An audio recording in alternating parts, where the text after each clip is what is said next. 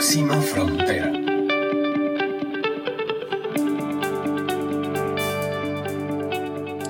Hola a todos y todas, espero que estén muy bien. Yo soy Carla Chávez, la conductora de este espacio Próxima Frontera, y es un gusto volver a encontrarme con todos ustedes en este espacio. ¿Cuál era su frontera en noviembre del 2019? Tal vez en marzo empezó a cambiar.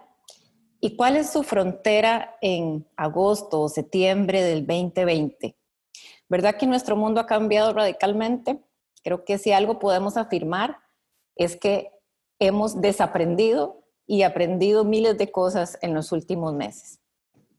Me complace enormemente presentarles a mi invitada de hoy. Es una mujer a la que admiro muchísimo desde hace muchos años, y cuando digo muchos años, son muchos años, son más de 20 años que tengo referencia de María Emilia Correa, una colombiana que actualmente reside en Chile, que es de formación abogada y socióloga, que es líder en sostenibilidad, que es cofundadora del sistema B, del cual hemos hablado en este espacio en otras ocasiones, que son las empresas que son las mejores para el mundo, las que están eh, deconstruyéndose y creando nuevas formas de hacer negocios. Y podría seguir hablando de María Emilia muchísimo más tiempo, pero quisiera saludarla, darle la bienvenida y decirle lo agradecida que estoy que nos haya abierto su casa para conversar con nosotros de nuestras próximas fronteras. Bienvenida, María Emilia. Muchas gracias, Carla, y más bien muchísimas gracias a todos ustedes por la invitación. Un privilegio estar con ustedes, además porque eh, como dijiste, soy colombiana y vivo en Chile ahora, pero antes de vivir en Chile vivía en Costa Rica. Entonces, escucharte me trae recuerdos maravillosos. El acentico. El acentico, exactamente, pura vida. Buenísimo. Pues bueno, sos, una latinoamericana entonces eh, de pies a cabeza y eso, esa experiencia nos va a ayudar muchísimo a matizar la conversación que queremos tener en este espacio de Próxima Frontera. Yo escuché a María Emilia hace un tiempo en una de sus presentaciones decir algo que me llegó muchísimo y me encantó como frase, y es que cada uno de nosotros somos el otro de alguien. Y en este momento en el que nos vemos presionados a cambiar nuestras percepciones, a mover nuestros esquemas, a salirnos de la zona de confort, es muy fácil echarle la culpa al otro, pasarle la responsabilidad al otro, pasar la pelota al otro, que el otro resuelva. Pero nosotros somos el otro. Cada uno de nosotros se convierte en un responsable de asumir responsabilidades, de hacer cambios, de tomar el toro por los cuernos y actuar. Has tenido experiencias maravillosas y, también sé que muy duras y serias y retadoras eh, tanto en Colombia como en otros países donde has, estado en momentos decisivos de confrontación, de, luchas, de negociaciones muy fuertes. Eh, ¿Cómo es que podemos entender y abrazar y comprometernos con este concepto de que todos somos el otro de alguien? Sí, fíjate que eh, hay, hay, mucha complejidad detrás de esa pregunta pero yo creo que es bueno tomar estos temas de una forma que todos podamos relacionarnos con la conversación, ¿no es cierto? Y, en ese sentido quiero compartir contigo algo que, que, me dijo una amiga hace un tiempo y que, me, que es como esas frases que le llegan a uno más o menos en Facebook, que me parece que a veces le llegan a uno unas verdades que son impresionantes, ¿no? Entonces ella me decía que cuando uno señala con el dedo índice a otro, indicando que ese otro tiene que cambiar. Nunca se puede olvidar que hay tres dedos señalándolo a uno. Porque, y, el mensaje de esa conversación, de esa, de esa, de esa idea tan, tan sencilla pero tan profunda es que, claro, es, es, fácil ver, como dicen, la viga en el ojo ajeno sin ver la viga en el propio, ¿no? Y cuando uno mira todas estas, estas condiciones que tú mencionabas de polarización eh, en las que está viviendo el mundo y que estamos viviendo, que las vemos en todas partes, en Costa Rica, en Colombia, en Chile, en, en Brasil, en Estados Unidos, el mundo está cada vez más polarizado, tanto que es un tema de investigación de grandes expertos mundiales que lo llaman de polarización afectiva. porque dicen que lo que nos está pasando en el mundo es que cada uno de nosotros está buscando como una burbuja de, como de, digamos, de, de, dónde estar con la gente que piensa como uno. Entre otras cosas porque hay mucho miedo. Nos da mucho miedo esa cosa desconocida del que piensa diferente y nos sentimos como que estamos más seguros con gente que piensa como nosotros. Y es muy interesante porque cuando hablamos de diversidad, pensamos siempre que la diversidad pues es el color de la piel, la edad, el género, la religión. Eh, y claro, eso digamos que de alguna forma nos genera algunas, algunas diferencias, pero la diversidad profunda, la que yo digo, la que la, la, diversidad en serio, la bien difícil, es la, diversión, la diversidad de visiones de mundo, porque uno puede tener el mismo color de piel, la misma edad, el mismo origen, eh, y tener visiones de mundo muy diferentes. Entonces, te voy a poner el ejemplo de algo que pasa, por ejemplo, en Colombia ahorita, en los últimos años, que ha sido una cosa tan sorprendente. Eh, cuando el proceso de paz que, que, lideró el gobierno de Juan Manuel Santos para buscar un, la firma del tratado de paz o del acuerdo de paz con, con la guerrilla del FARC, eh, algo que suena como que tan evidente, hagamos un hagamos la paz en una guerra cruenta y sangrienta que lleva 50 años. Esa propuesta de hagamos la paz se volvió algo tremendamente divisorio y el país se dividió literalmente 50% los que decían que queríamos la paz, 50% diciendo que no. Tanto así que se hizo un plebiscito en, en el 2016, en octubre, para ver si queríamos aprobar o no el, el acuerdo de paz y ganó el no. Es de esas cosas que uno dice, pero los colombianos estamos todos chiflados. ¿Cómo así que nos preguntan que si queremos paz y decimos que no? Eh, y fíjate que detrás de eso, ¿qué pasó?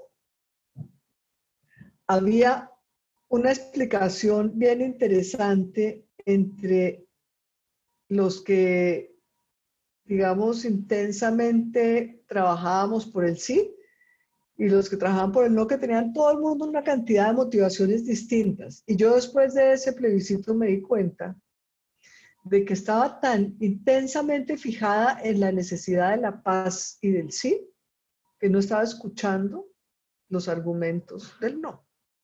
Y no los estaba escuchando por, por miedo, por miedo a la diferencia y por que naturalmente, una de las cosas que nos está pasando ahorita es que cuando hay alguien que piensa distinto, la polarización afectiva lo que nos hace es resguardarnos en nuestra burbuja y evitar esa conversación.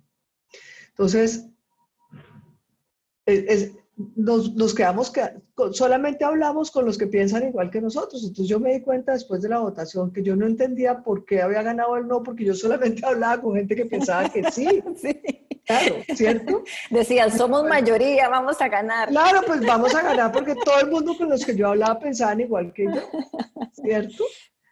Y ahí me di cuenta que incluso muchas personas cercanas a mí, amigos queridos, familiares, muy, gente muy cercana habían votado no y yo no les había escuchado. Entonces, después del plebiscito me puse a preguntar, cuando ya para qué, decir, pero, pero ¿por qué? ¿Cómo, ¿Por qué no? no?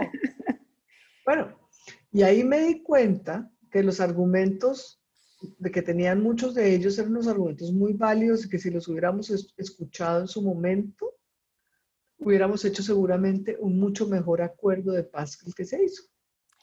María Emilia, has mencionado una palabra que para mí es fundamental eh, y cuando a mí me gustan mucho los temas de espiritualidad y se dice que solo existen dos grandes emociones en la vida y una es el amor y otra es el miedo. No es ni siquiera el amor y el odio, es el amor donde está todo lo positivo, la entrega, eh, la, ¿verdad? El, digamos, todo lo que podemos llamar como de protección y amorosidad, y está el miedo, que muchas veces es a lo desconocido, es a, lo que eh, nos imaginamos, porque ¿verdad? nuestros pensamientos nos engañan muchas veces, la mente es bien eh, hábil para, para, engañarnos. Y nos dicen también que, la, no sé, el 80, el 90% de las cosas a las que les tememos nunca llegan a suceder. Muchas son eh, apuestas de cosas en el futuro, pero que nunca llegan a hacerse realidad y que tememos a lo desconocido. Entonces, e, el miedo eh, creo que deberíamos estudiarlo o, llamarnos a reflexionar acerca del miedo. ¿A qué realmente le tenemos miedo? Porque pueden ser cosas imaginarias, pueden ser cosas que pasaron hace muchos años y que ya las condiciones son muy distintas y no se va a volver a repetir. Puede que yo haya cambiado y ya no tenga que temerle a lo que le temía en el pasado. Mis condiciones pueden ser distintas, puede que haya nuevos motivos para temer, pero creo que si, logramos desmenuzar todas esas emociones y esa, lo que decís, polarización emocional, eh, deberíamos hacer realmente la lista de a qué le tememos y qué de eso es real y qué de eso es una percepción o un engaño de nuestra mente a partir de creencias limitantes o, pasadas. Claro, y el tema es también darnos cuenta de que si yo te tengo miedo a ti, tú también me tienes miedo a mí.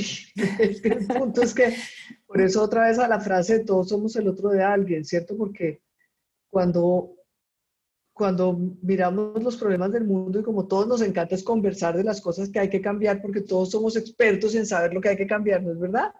en eh, nosotros sobre todo. Obvio, porque si tú oyes esa conversación siempre es, yo sé lo que hay que hacer, el mundo estaría mucho mejor si todos los demás estuvieran de acuerdo conmigo, porque es que yo sí sé lo que hay que hacer, ¿no es verdad? Entonces por eso nosotros, todos los problemas son culpa de otro, ¿no? Y resulta que de verdad lo que nos pasa es que no nos damos cuenta que nosotros, que, pues estamos bien tranquilos, nosotros digo yo, ¿por qué le daré yo miedo a nadie, cierto?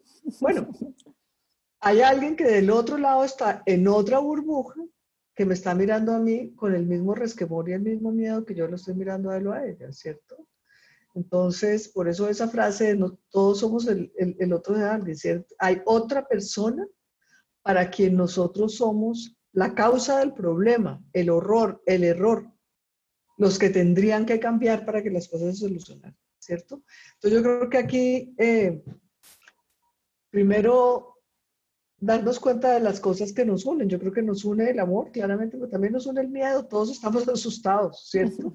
Sí. Eso, y eso yo creo que precisamente debería ser un espacio para encontrarnos, para reconocer, tú estás asustada de mí, yo también de ti, bueno, qué miedo las dos. ¿verdad? Las dos compartimos esa emoción. Yo creo que el, el tema aquí es que la diversidad, esa diferencia de visiones de mundo, eh, lamentablemente muchas veces lleva a la agresión, a la guerra, a, a, cosas absolutamente, genuinamente peligrosas. Y esas obviamente hay que detenerlas. Pero la gran mayoría de las veces no.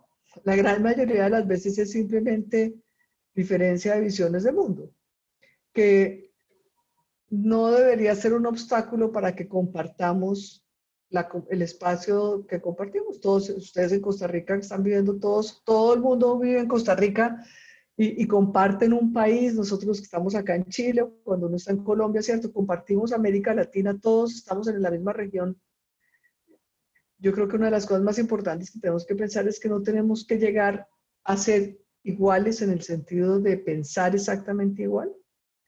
Porque uno de los problemas que tenemos es que pensamos que el miedo se va a acabar cuando logremos consenso. Entonces, si yo logro que tú pienses exactamente igual a mí, ya, entonces ya podemos... Se acabó la amenaza, claro. Se acabó la amenaza. Y pues la verdad es que tú tienes todo el derecho a pensar como te provoca pensar, de tener la religión que quieras, de ver al mundo como quieras, y yo también. Lo que tenemos que poder hacer es ser capaces de darnos cuenta que compartimos esta América Latina, este planeta, y que las dos podemos estar compartiendo ese planeta sin necesidad de obligar a la otra a cambiar. ¿Qué, qué, tirada, porque eso que estás diciendo nos habla mucho de racionalidad, ¿verdad? De yo tengo que entenderte, conocerte, ver, no ver amenazas en vos, encontrar los puntos en común.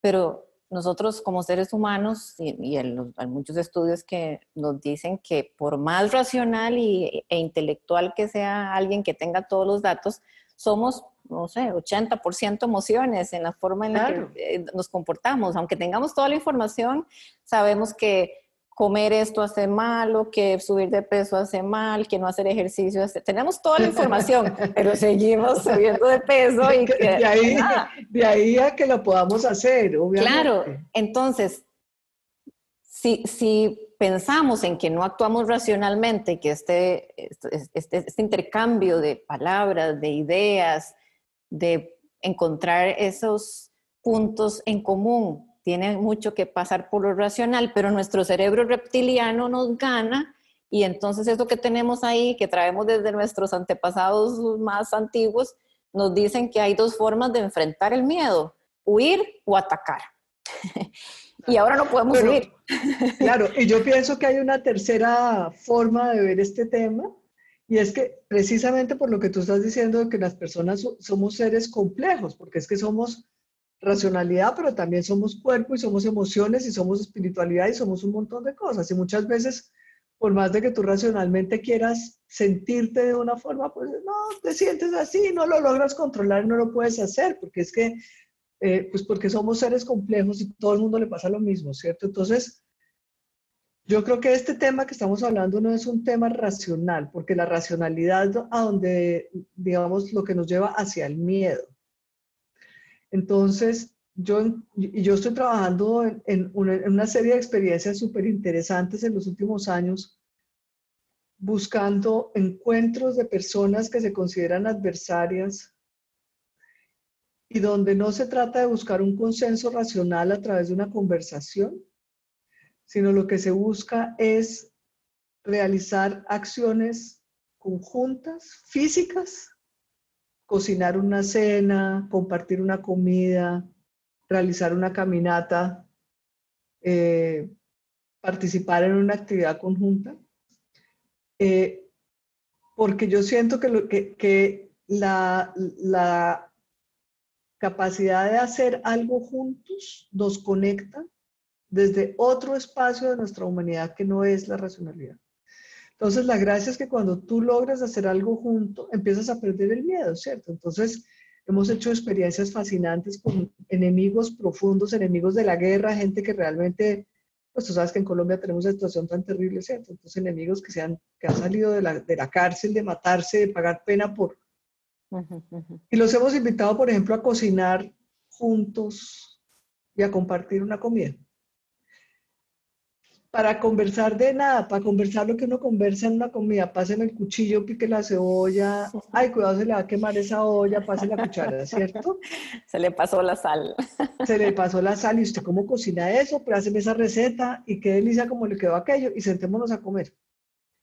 Eh, y tengamos una conversación de la que uno tiene común y corriente comiendo, está rica la comida, está haciendo mucho frío, vieron el partido de fútbol, eh, y es muy impresionante porque lentamente los seres humanos vamos construyendo otro tipo de relación a partir de la, digamos, de la práctica viva,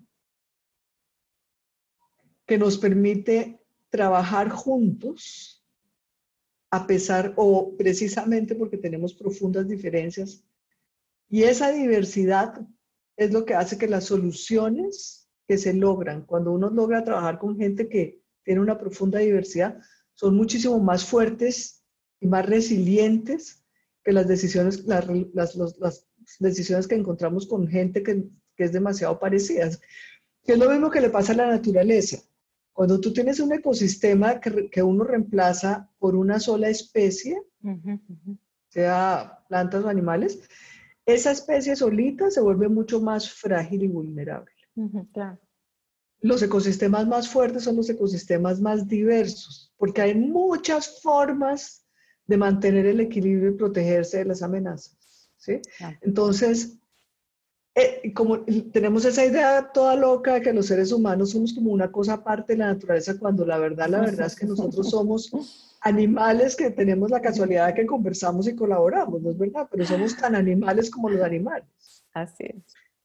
Entonces, fíjate, yo creo que aquí la cosa interesante es ver que tenemos que aprender a conectarnos a otro nivel, en otros, en otros espacios, en otras formas de comunicación. Por ejemplo, la música nos conecta de una forma fascinante, ¿no es cierto? Tú puedes tener los enemigos más feroces, pero cuando pones una música bien sabrosa, eh, todos nos sentimos... Como ah, dice Shakira, la cadera no miente. Exactamente, las caderas no mienten, ¿cierto? Eh, a la hora de, pasar sabroso y bailar, nos encontramos de otra forma.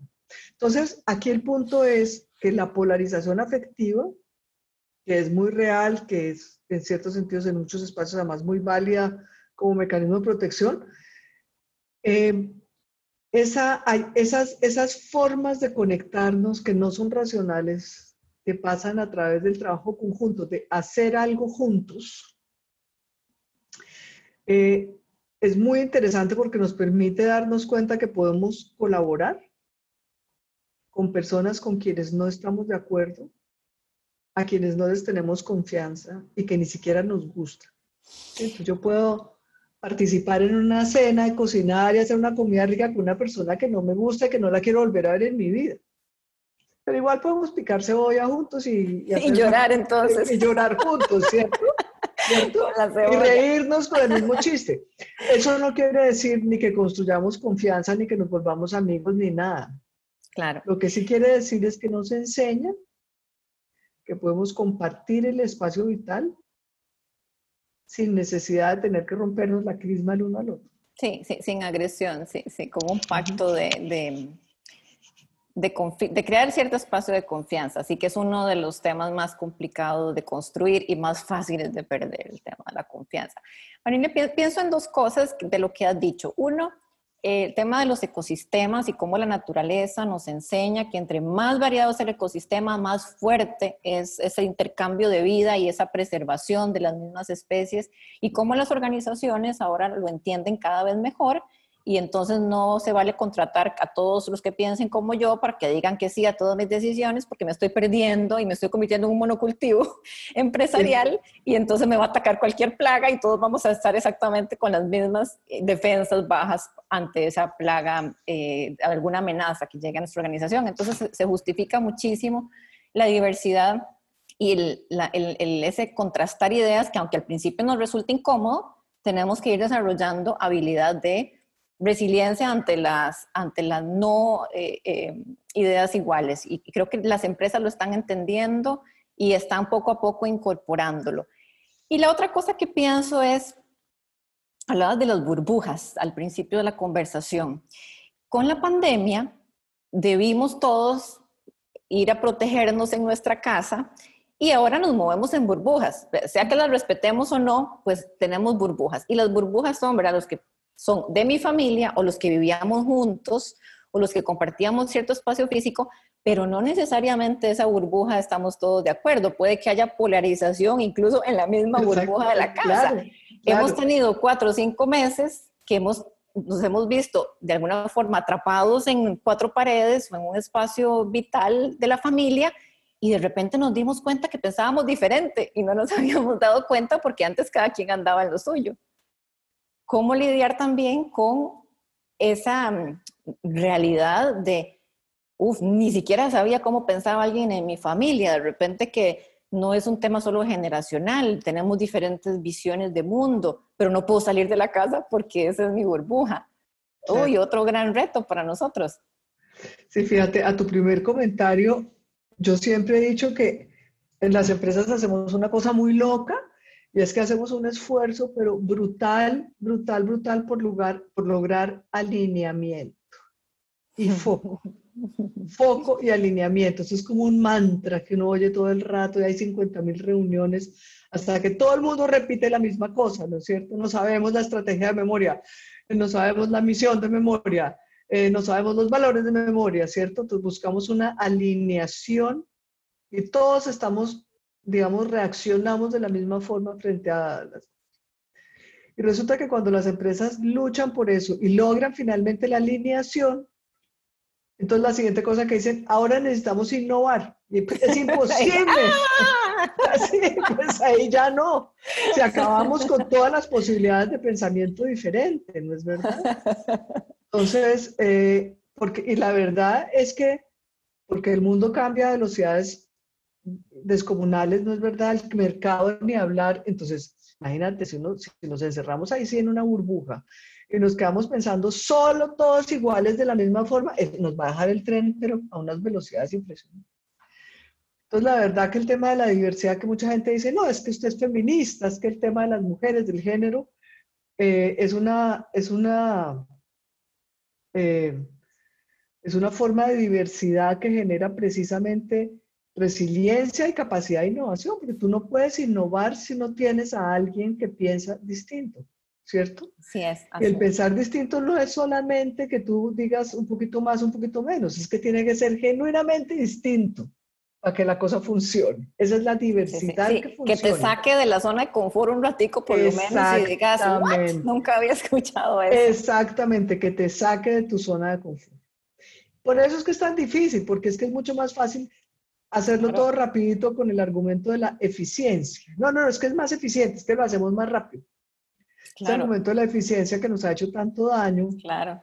Pensando que somos eficientes, nos da, no nos damos cuenta de todo lo que no somos por hacer las cosas rapidito. Y sabes que leí una vez, ahora que dices lo de eficiencia, que nuestro cerebro, hablando biológicamente, busca ser eficiente. Entonces, por eso eh, las tareas que son repetitivas y que generan menos estrés para cambiar, ¿verdad? Una ruta nueva, hacer las cosas en un orden distinto, el cerebro pues lo evita porque se vuelve ineficiente y es porque necesita más glucosa.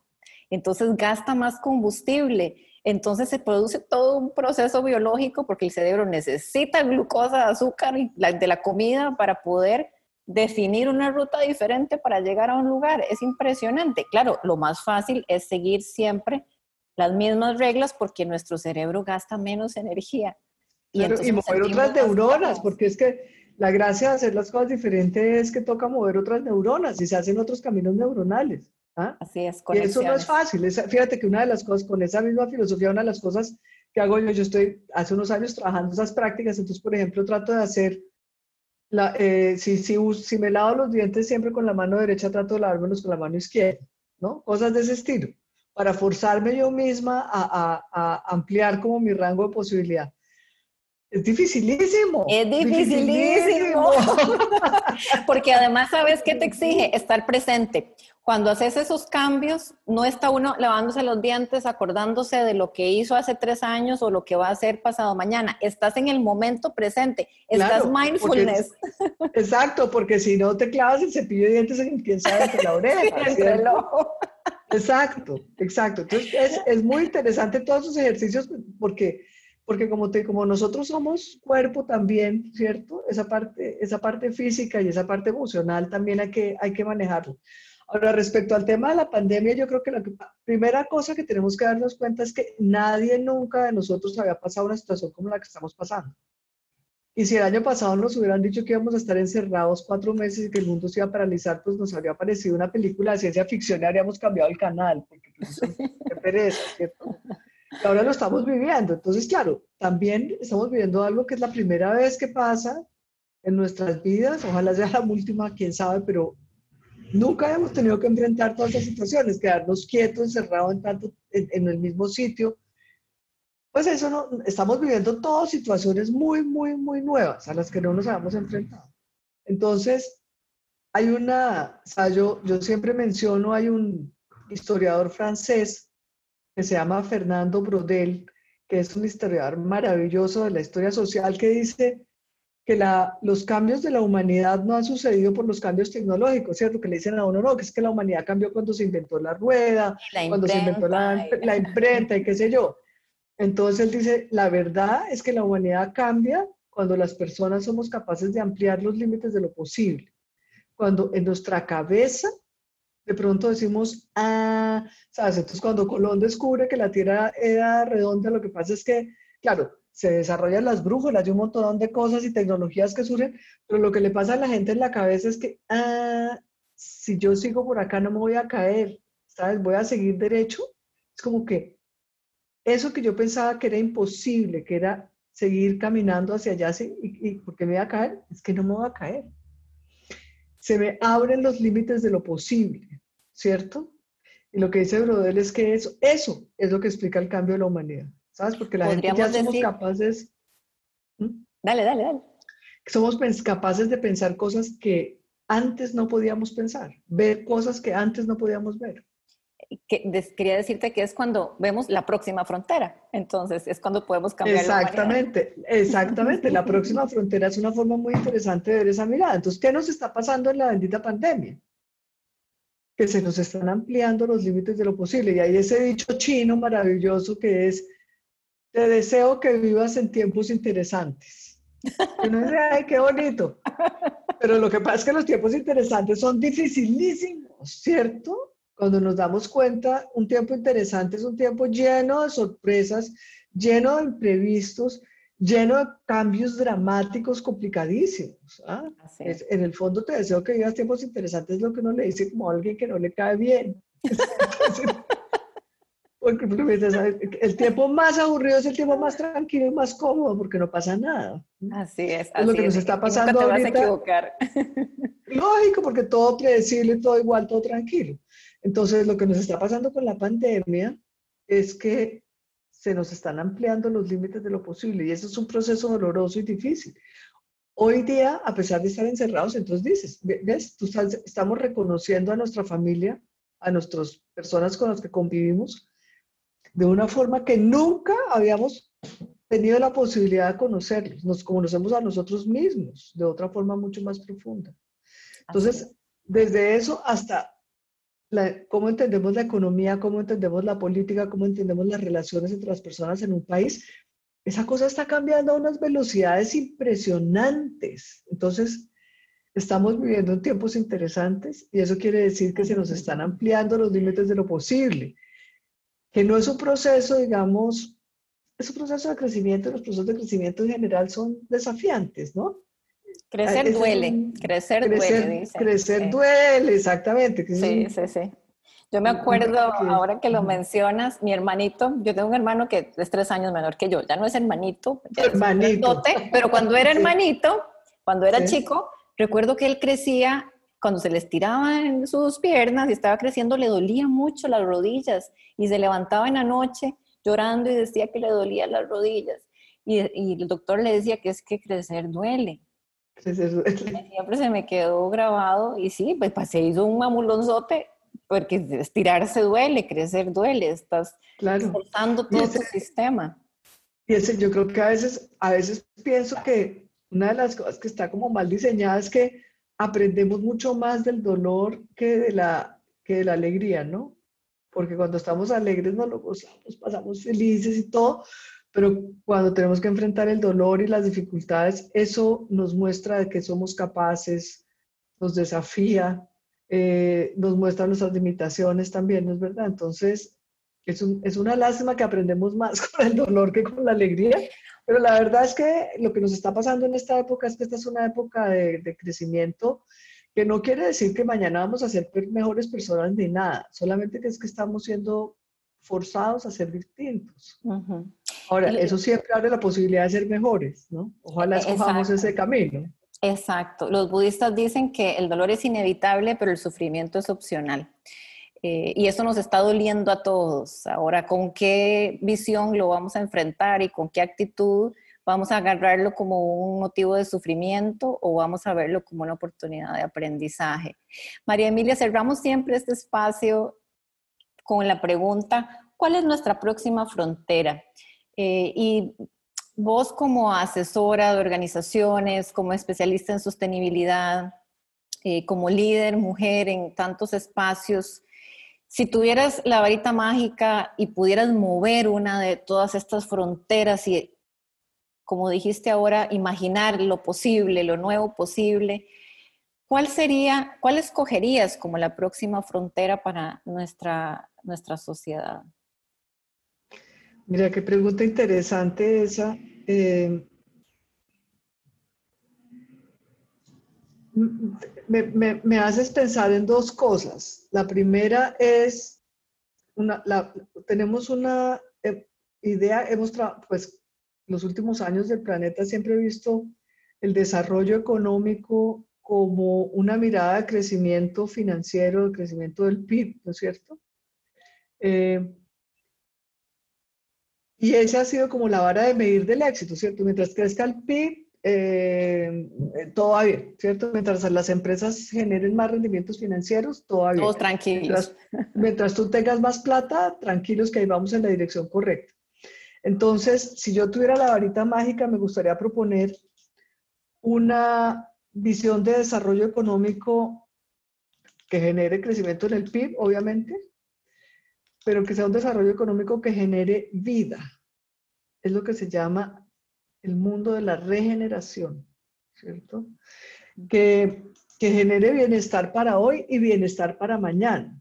Que las cosas que hagamos hoy nos permitan que mañana sigamos todos gozando de, de las mismas capacidades de la naturaleza y de la sociedad que pensemos en que el bienestar es para las personas y para la naturaleza y no solamente para los rendimientos financieros.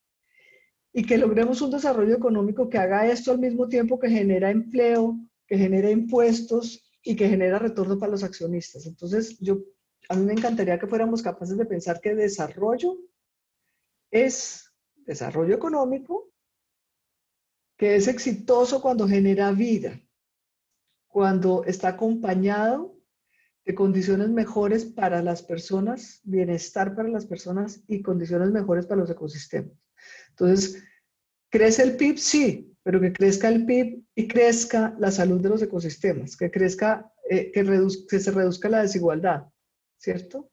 Que, que, que aumente el bienestar. Entonces, esa mirada de desarrollo económico que genera vida, que genera vida para hoy, y vida para mañana, eh, me encantaría que fuera la frontera que somos capaces de, pasar eh, gracias a esta pandemia. Gracias, María Emilia, por este espacio. Realmente lo he disfrutado enormemente. Eh, encantada de conversar con vos. Ojalá que estés pronto por Costa Rica en algún momento y podamos coincidir en físico también. Y a todos ustedes, sí, sí, ojalá que pronto esos viajecitos puedan volver a programar. Así es que muchas gracias de verdad. Y a todos los que nos han escuchado hoy, como dice María Emilia y como dice el proverbio chino, les deseamos una vida interesante. Así es. muchas, muchas gracias. Carla. Muchas gracias por la invitación y muchas gracias a todos los que, los que están escuchando. Un abrazo grande a todos. Chao y nos escuchamos pronto.